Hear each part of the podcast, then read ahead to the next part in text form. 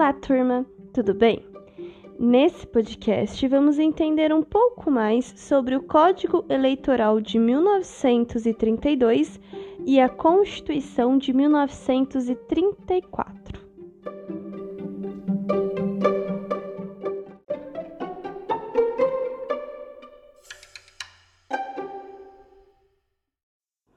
Vamos lá.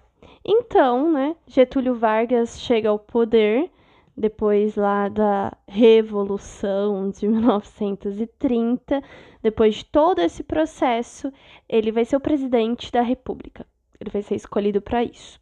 E aí ele vai fazer algumas mudanças é, na, nas leis que estavam ocorrendo até então. Inclusive, ele vai até mudar a constituição do país. A gente vai ter outra constituição nesse período. É, nesse podcast, a gente vai dar um enfoque maior para essas mudanças nessas leis. Porque muitas das leis que a gente tem hoje em dia começou lá com Getúlio Vargas. É, muitas leis, muitos direitos dos trabalhadores. Porém, é muito importante que a gente pense que tudo que ele faz de lei, ele vai fazer com um propósito de algo em troca, tá? Mas vocês vão entender melhor no decorrer do podcast. Então vamos começar primeiramente com esse início do Getúlio Vargas, né? O governo provisório do Getúlio Vargas. Então, é, como a gente viu, teve a Revolução de 1930, Getúlio Vargas foi escolhido pelas pessoas para ser o presidente do país daquele período, né?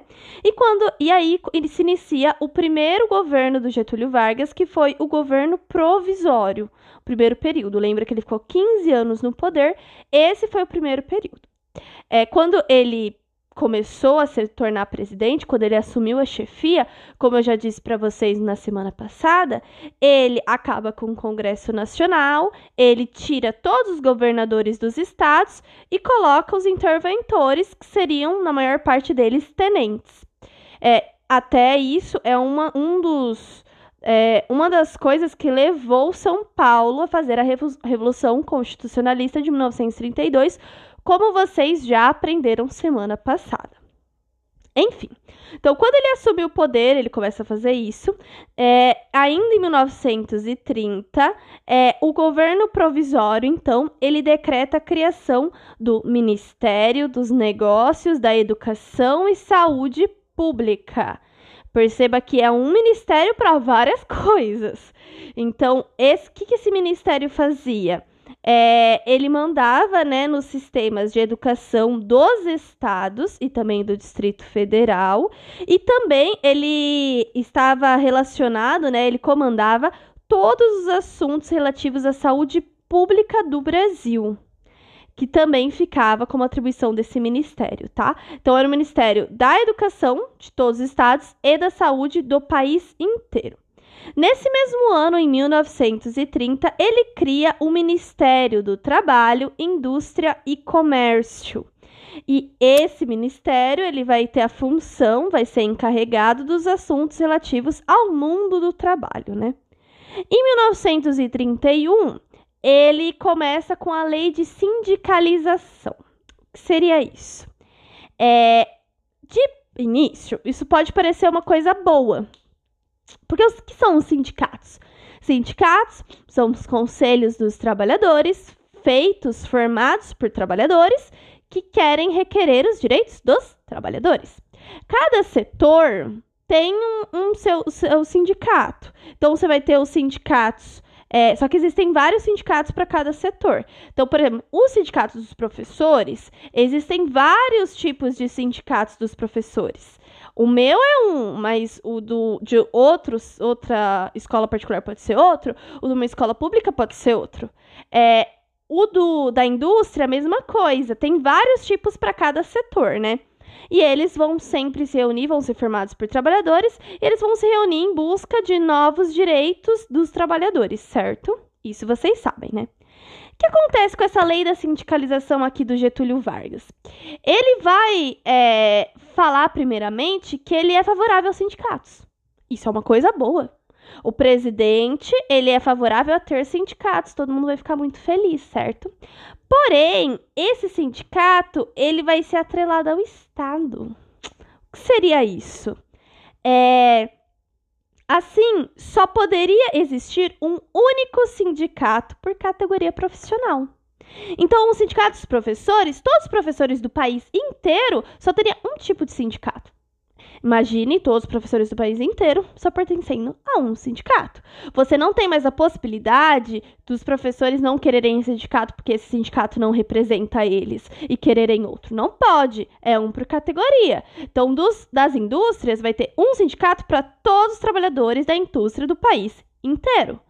Então, Além disso, de ter um único sindicato por categoria profissional, ele também determinava, essa lei da sindicalização, que apenas os trabalhadores filiados a esse sindicato oficial, a esse único sindicato por categoria, só os trabalhadores que fossem filiados a eles teriam os benefícios da legislação trabalhista.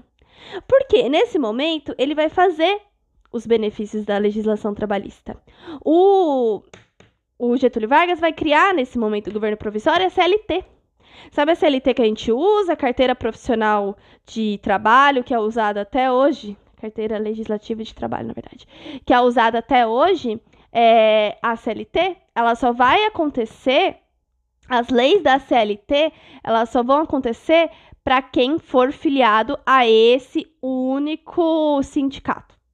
E aí ele vai fazer várias leis que vão é, beneficiar os trabalhadores, como a fixação da jornada de trabalho de 8 horas diárias, a, vai começar a ter a carteira de trabalho profissional, vai surgir a CLT, que é a carteira legislativa de trabalho. É, os trabalhadores vão ter direito a férias é, e finais de semanas remunerados. Os trabalhadores vão começar a ter direito à aposentadoria. Vai começar a ter um monte de coisa de benefício para os trabalhadores. Porém, ele, vocês entendem que ele joga esse monte de benefício que as pessoas vão ficar muito felizes. E é claro, foi um alcance para a sociedade até hoje, os dias atuais. Só que ao mesmo tempo que ele joga isso, ele coloca outra coisinha lá. Por que pega tanto essa coisa de ter um sindicato apenas para todos os o, a, toda essa categoria, né, profissional? O que pega é que, assim, como é um único sindicato, esse sindicato ele vai estar tá muito atrelado ao Estado. Então, na verdade, ele vai requerer apenas o que o Getúlio Vargas quiser. Ele não vai ser um sindicato com uma voz popular forte que pode requerer qualquer coisa. Ele sempre vai ficar favorável aos ao ao Getúlio Vargas, favorável à opinião do Getúlio Vargas, entende? Porque se ele não for, o Getúlio Vargas acaba com ele. Então, essa que é a questão que pega muito dessa lei da sindicalização. Getúlio Vargas, o governo dele, principalmente no início, vai ser muito assim. Te dou uma coisa muito boa, que é todos os benefícios que os trabalhadores procuravam há muito tempo, porém, em troca, você vai ter que fazer isso. Então, sempre era muito dessa forma, tá? E aí a gente chega então propriamente no Código Eleitoral de 1932, né?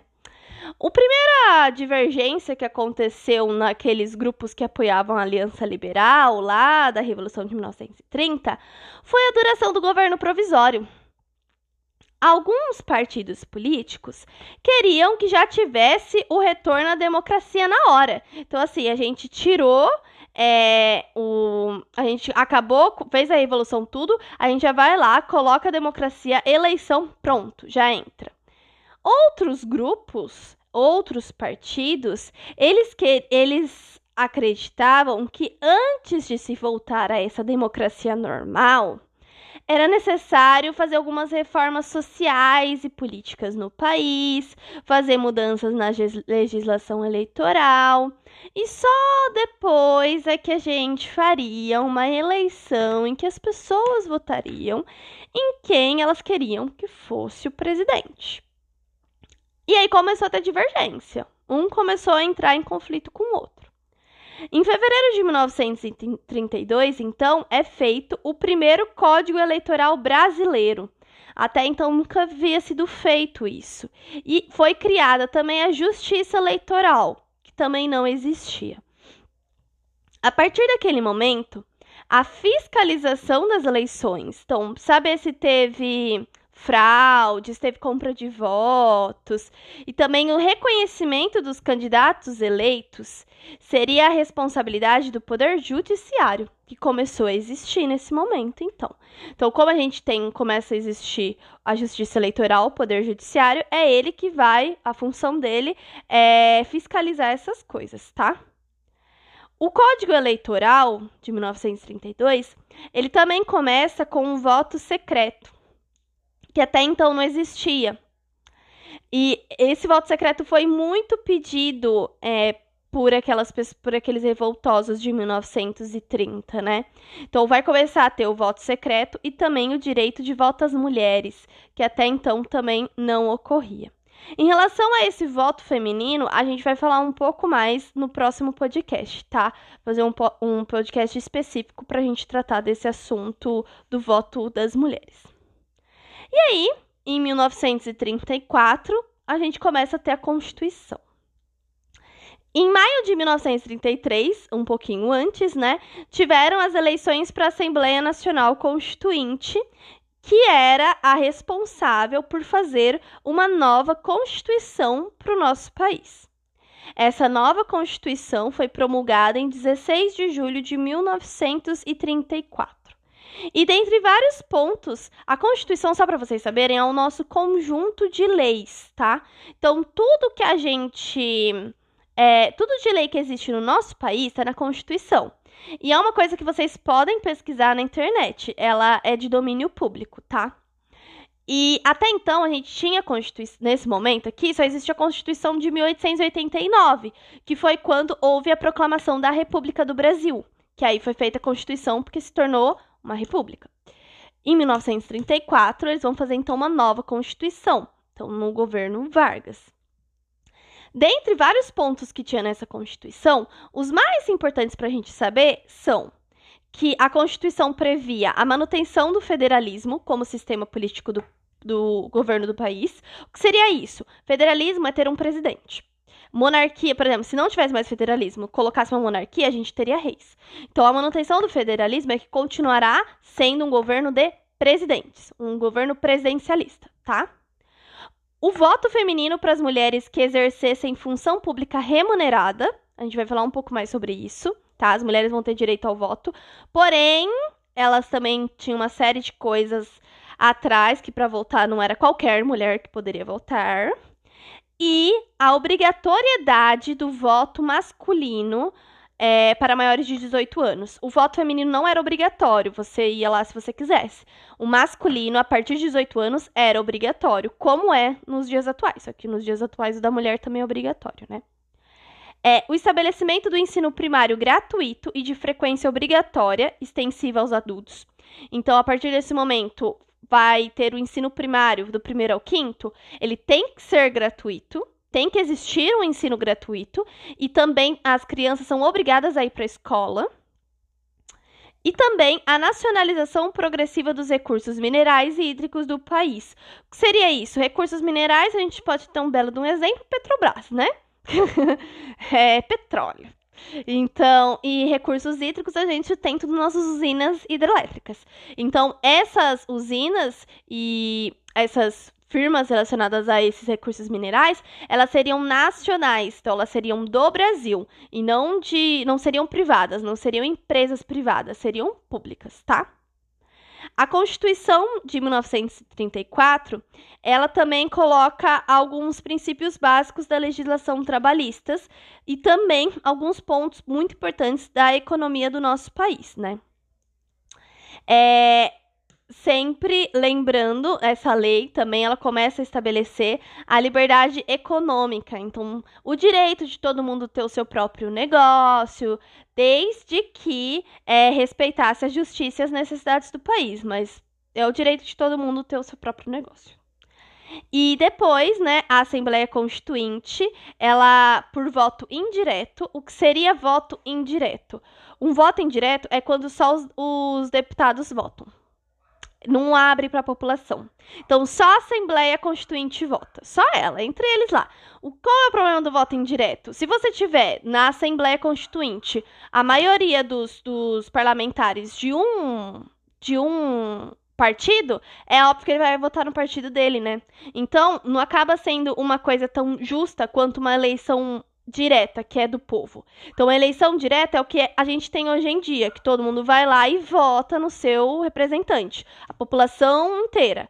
Já a indireta não, é só na assembleia. Então é só os bons da boca, entendeu? É só os deputados que vai votar. E é claro que a gente sabe, a gente tem a consciência de que vai rolar muito dinheiro por trás de tudo isso. Então é muito mais fácil ser fraudado uma eleição indireta do que uma direta. Então, sabendo disso, né, a Assembleia Constituinte, ela elege por voto indireto, então foi feito entre os deputados lá, Getúlio Vargas para presidência. Por que será, né, galera? Então, a partir desse momento, ele não tá mais acabou o governo provisório do Getúlio Vargas, agora ele tá eleito mesmo. Eleito pela Assembleia como presidente do Brasil. A eleição, o mandato dele duraria quatro anos e ele não poderia ser reeleito. Sabe o que tem hoje em dia? De quatro anos, tem uma eleição, aí ele pode ser reeleito por mais quatro anos, depois não mais? Então, aqui nessa questão, não. Ele só ficaria quatro anos e depois teria que ser outra pessoa. Não foi muito isso, né? que aconteceu.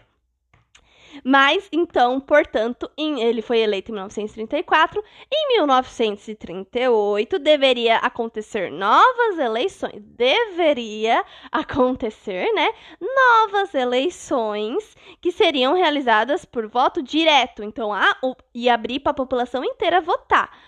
Não foi o que aconteceu, já dou esse spoiler para vocês. Tanto é porque Getulinho fica lá no poder durante 15 anos, né? Então não teve eleição direta depois.